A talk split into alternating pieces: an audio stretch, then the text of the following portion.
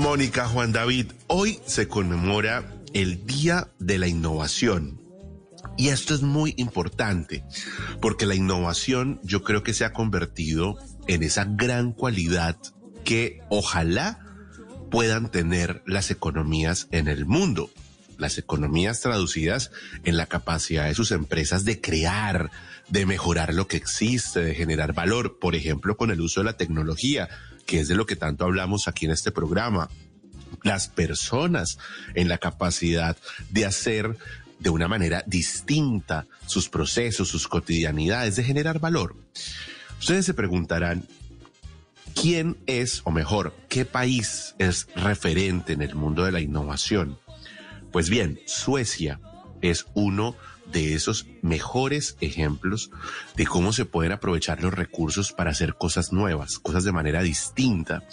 Y precisamente marcas, por ejemplo, como Spotify, Skype, Minecraft, ¿no? De videojuegos, son parte o son evidencia de esa capacidad de innovar que justamente eh, pueden tener países como Suecia. Pues estamos conectados a esta hora de la noche con la embajadora de Suecia en Colombia para conocer un poco precisamente sobre esa capacidad que tiene este país de poder generar valor a través de la innovación. Está la embajadora Elena Storm con nosotros esta noche. Embajadora, buenas noches, bienvenida. Buenas noches, buenas noches a la mesa de trabajo y a todos los oyentes que hoy se conectan a esta misión. Embajadora, gracias a usted por acompañarnos, por supuesto. Y bueno, eh, ¿cómo define usted la innovación? Yo, yo tengo un, tema muy divertido con esto, embajadora Mónica, Juan David, en mis clases de la universidad, cuando me dicen, pero ¿qué es, qué es y qué no es innovación? Y yo les digo, innovación se da desde que usted se despierta y tiende la cama de una manera distinta. Eh, ¿Qué es innovación, embajadora? Bueno, es una muy buena pregunta, pero quiero agradecerles por invitar a mí y a Suecia en este programa en el marco del Día Mundial de la Creatividad y la Innovación, el día de hoy. Eh, voy a intentar a preguntar a la pregunta, pero primero de todo, perdonen mi español, no es perfecto, lejos de, de, eso. Se escucha muy bien y suena muy bien y se entiende muy bien, embajadora. Usted no se preocupe. Qué bien, gracias. No, yo creo que eh, la innovación es, claro, la capacidad de transformar eh, la sociedad. Y, bueno, yo, yo quiero eh, dar un ejemplo un poco diferente para describir para mí qué es la innovación. Sí. voy a intentar. Embajadora. Embajadora, vamos a hacer una cosa porque creo que tenemos una pequeña interferencia, pero ya vamos a recuperar la llamada con usted mientras muy rápidamente hacemos un ajuste porque queremos que se escuche muy bien. Esto es importante precisarlo. Y es que este eh, día de la creatividad y la innovación invita a pensar en cómo los países tienen esa enorme capacidad de apostar eh, por el impulso a las pequeñas y medianas empresas que fabrican todo tipo de productos, pero que pueden, por ejemplo, con tecnología automatizar los procesos. Imagínese usted que con tecnología puede hacer lo mismo, pero en mayores proporciones para poder cumplir con un mayor número de pedidos y por supuesto para vender un poco más. Para eso sirve el impulso a la innovación y por eso es que grandes multinacionales, grandes compañías tienen centros de investigación y desarrollo, porque hoy ese no es el patio trasero de las empresas que, que, sucedía antes, sino que hoy es uno de esos focos importantes que tienen las compañías y los gobiernos de alguna manera, y está pasando un poco en Colombia, pues están tratando de incentivar que las pequeñas y medianas empresas se monten en ese bus, en esa forma de hacer las cosas de una manera distinta. Vamos a ver si tenemos a la embajadora ya de regreso eh, mientras eh, logramos solucionar la llamada, pero lo cierto es que hoy, eh, en el marco de este, de esta conmemoración del Día de la Innovación, lo cierto es que también se dio a conocer que eh, desde la Organización Mundial de la eh, Propiedad Intelectual, que justamente lo que hace es hacerle seguimiento a muchos de esos grandes proyectos de innovación que se registran, que se patentan. Suecia es la segunda economía más innovadora del mundo en ese índice mundial de innovación que revela la Organización Mundial de Propiedad Intelectual. Y esto porque precisamente los países innovadores se caracterizan por registrar y por patentar las formas distintas de hacer las cosas, de hacer los procesos. Eso es parte de ese mundo importante de la innovación. Embajadora, está con nosotros, ¿verdad? Sí, estoy con ustedes. Muchísimas gracias. Muy bien. Bueno, estábamos escuchando su definición sobre innovación y entender también un poco cómo Suecia se ha convertido en un país tan importante, un país referente en este mundo. Sí, perfecto. Gracias. Voy a intentar responder a tu pregunta eh, en una manera un poco diferente. Entonces, perdonen mi enfoque poco ortodoxo, pero voy a compartir mi mañana de hoy. Me desperté, me cepillé los dientes, miré el clima y luego me vestí según el pronóstico de, temperatura. Fui a la cocina, abrí la nevera y preparé el desayuno que fue leche pasteurizada y cereales le hice, eh, le hice a mi hijo una inhalación de, del medicamento contra el asma, Bricanil, y al más pequeño le di leche de fórmula para bebés. Hablé rápidamente con mi padre por Skype, ya que acaba de hacerse un ultrasonido para verificar una condición médica relacionada con su marcapasos. Y luego, con mi esposo, tomamos nuestro carro Volvo para dejar los niños en el jardín y usamos el sistema de posicionamiento global GPS, GPS para verificar el trayecto. Los, los niños se sentaron con asientos de seguridad mirada hacia atrás, mientras que nosotros nos sentamos con cinturones de seguridad. En el camino escuchamos canciones infantiles en Spotify. Con esta foto instantánea de mi mañana, apenas alejada de la realidad, quería mostrar cómo los inventos suecos se utilizan en la vida cotidiana cada día sin que lo sepamos ni reflexionamos sobre e-, ello.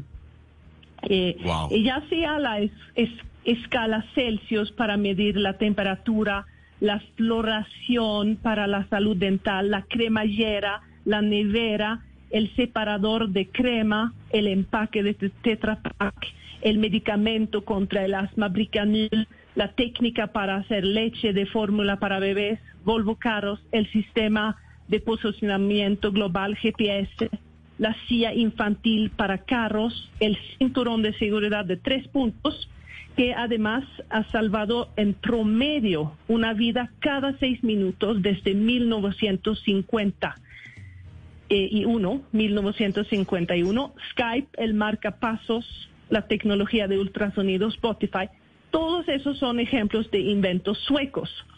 Entonces, para mí la, invención es eso. Por ejemplo, un ejemplo muy concreto, eh, la cinturón de tres puntos, que está salviendo todavía una vida cada seis minutos. y estamos hablando, embajadora. Una larga tradición de innovación que, que, se remonta al principios del siglo XIX.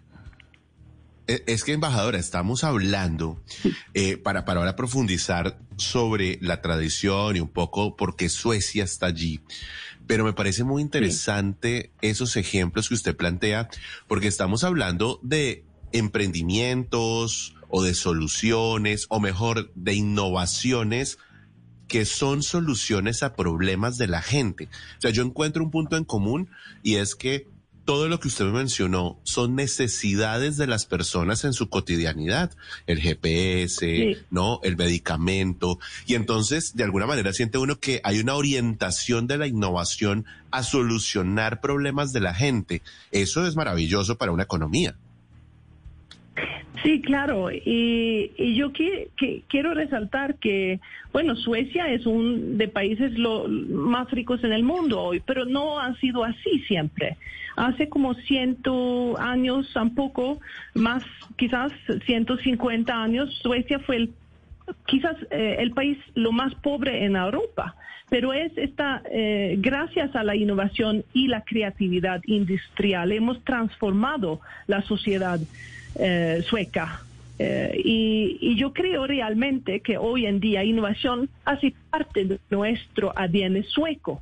y por eso no es sorprendente para mí que Suecia sea el país eh, más innovador del mundo y que Estocolmo, nuestra capital, sea, sea segunda después Silicon Valley con más unicornos per cápita. Pero cuando me preguntas cómo, cómo hemos logrado eso, eh, eh, cuáles son como la receta. Eh, yo, yo, yo tengo, bueno, algunas reflexiones y, yo puedo compartir eso. No es una explicación a 100%, pero da una, una, una visión cómo hemos logrado. Y primero, en Suecia promovemos una sociedad horizontal, sin jerarquías, donde todas las ideas son escuchadas y valoradas y donde un país donde las decisiones se toman intentando buscar un consenso. No es el título o el cargo lo más importante, es el conocimiento de cada persona. Y segundo, tenemos una educación gratuita y de buena calidad. Cultivamos el espíritu creativo y emprendedor de la niñez. Y además, somos una nación abierta. La gran mayoría habla inglés y piensa globalmente directamente cuando tiene una idea para una innovación. Y tercero, tenemos una alfa lógico muy alto y acceso al Internet. Y aquí la reforma de los años 90, donde el gobierno sueco subsidió computadores para todos los hogares, han sido clave.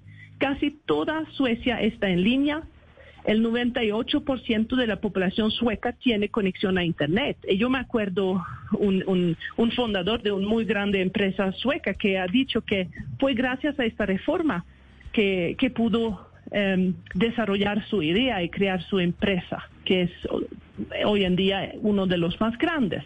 Y cuarto, y quizás lo más importante desde mi punto de vista, contamos en Suecia con un sistema de bienestar que permite a la gente fracasar y no poner en riesgo su salud, educación de sus niños o sus necesidades básicas. Y esto genera un sentimiento de oportunidad y no se estigmatiza al fallar. Y quiero mencionar aquí el ejemplo Spotify, que fue eh, eh, la empresa Spotify, yo creo que fue el intento número nueve de su creador. Eh, eh, justamente gracias a este sistema de bienestar, eh, ha podido intentar, intentar otra vez y al final logró crear una empresa como Spotify. Y para crear esas buenas ideas es necesario fallar, aprender, intentar otra vez, volver a fallar, volver a intentar y avanzar, y etcétera, etcétera. Y quinto, Suecia es el país de la Unión Europea que dedica el mayor gasto a investigación, desarrollo e innovación. Eh, ah, representa el 3.6% de nuestro PIB. Y como punto final, quiero destacar la colaboración estrecha entre el sector público, académico y privado, que han sido clave, y más conocido como el concepto de triple hélice. Y hoy incluso esto va más allá y estamos hablando del modelo de cuádruple hélice, incluyendo la sociedad civil, incluyendo la gente, para justamente saber cómo vamos a transformar nuestra sociedad, para crear una sociedad de más eh, sostenible y más, eh, más eh, cómodo, más, sí, más funcional para los ciudadanos. Usted acaba de mencionar un tema muy importante que yo creo que es clave no solo en la innovación, sino como en todos los escenarios de desarrollo laboral, diría yo, incluso en la vida. Y tiene que ver con poder equivocarse. Hay un tema que diría yo que pasa mucho es uno tiene que saber equivocarse, por decirlo de alguna manera. Yo quisiera que profundizáramos un poquito en esas, eh, eh, en esa cultura de bienestar o esas dinámicas de bienestar que usted menciona, que las conecta directamente con el aquí se puede fracasar. Me imagino que tienen procesos de aprendizaje de esas equivocaciones para poder avanzar. Por, por, eso digo que hay que saber equivocarse para poder capitalizar esos aprendizajes y avanzar. ¿En qué consiste, eh, digamos que esas alternativas o esos eh, apoyos de parte del Estado en el caso de ustedes? Bueno, yo creo que es una, una cuestión de, de, no estigmatizar cuando uno eh, cuando hay un, fallo, cuando uh, uno fracaso. Y eso es, es un tema de, de cultura eh, de, de, nuestra en nuestra sociedad.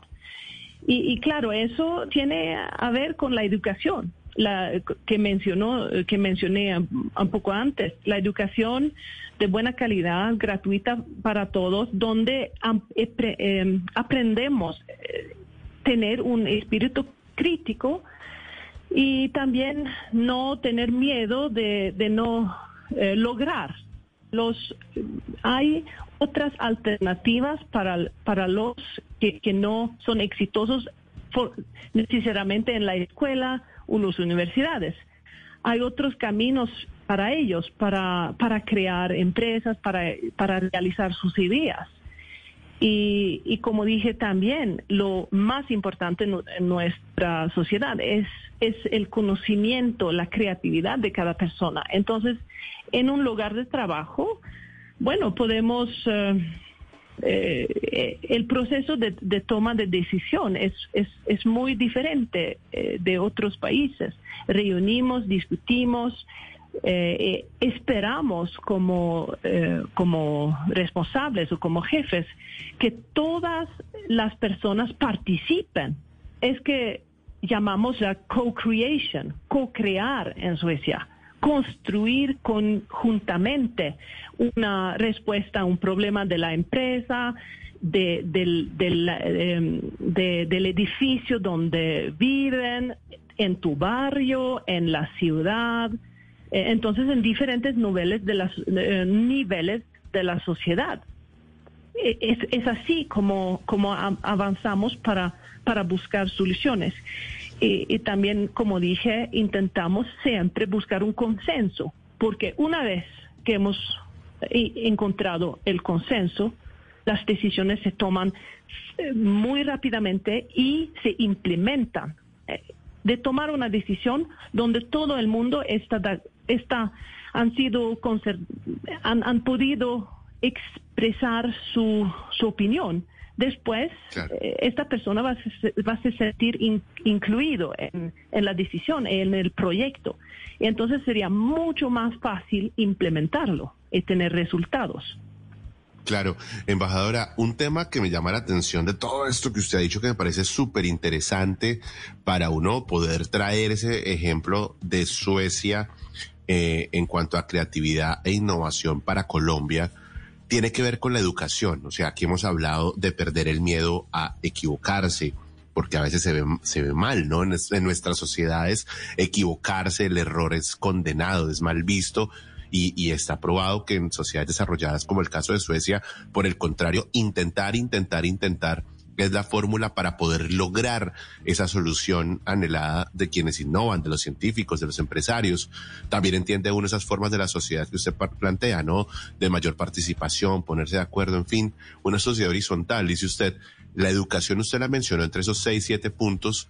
Eh, ¿De qué manera? ¿Es más inversión en educación, pero es una educación concebida de manera diferente? ¿Es, es, es poner el chip de la innovación desde la niñez? ¿De qué manera funciona la educación pensada para esto en Suecia? Bueno, muy buena pregunta. Eh, yo, yo creo que eh, lo, lo primero es de promover la articulación entre diferentes sectores del país, entre, entre diferentes territorios, entre diferentes actores del país. Y eh, intentar de buscar eh, como un compromiso común y, y también en, en, la educación eh, promover un, un que, que, cada estudiante tiene su, su propia reflexión y y, bueno, es, es difícil, bueno, decir que es eso o eso que, que produce este efecto, pero es, es, es una, es una, es una mentalidad, es, es un, eh, sí, es un, es una cultura de, de la ciudadanía, de, de avanzar y, y discutir. Y el, rol de cada persona es importante y de eso somos eh, conscientes desde la niñez. Y cada uno es de nosotros tiene su papel, tiene su bueno, su rol y yo creo que en Suecia, eh, tanto como en, en, la escuela, en la educación, como en los lugares de trabajo, por ejemplo, es algo que, que, hacemos, eh, que hicimos también en la embajada acá en Colombia. equivocarse no es el problema, eso es nada malo, eso es algo que aprendemos desde muy pequeños. Lo que es malo es no, no como no compartir con tus responsables o tus colegas que había un, un error y no aprender de ese error. Eso es el problema que tenemos. En, eh, si yo veo eso en, mi lugar de trabajo, un colega que se equivoco y que intenta, no sé, eh, esconder, esconderlo o decir que no, no fue mi culpa, fue la culpa de, de, otra persona. Eso es el problema. No eh, que había un error. al contrario, si la persona en, en, mi equipo dice que ah, mira, Elena, yo, yo, yo, hizo eso, yo, yo hizo eso, hice eso, pero fue un error y resulta en esta situación muy malo. Bueno, muy bien, yo voy a aplaudir a este colega.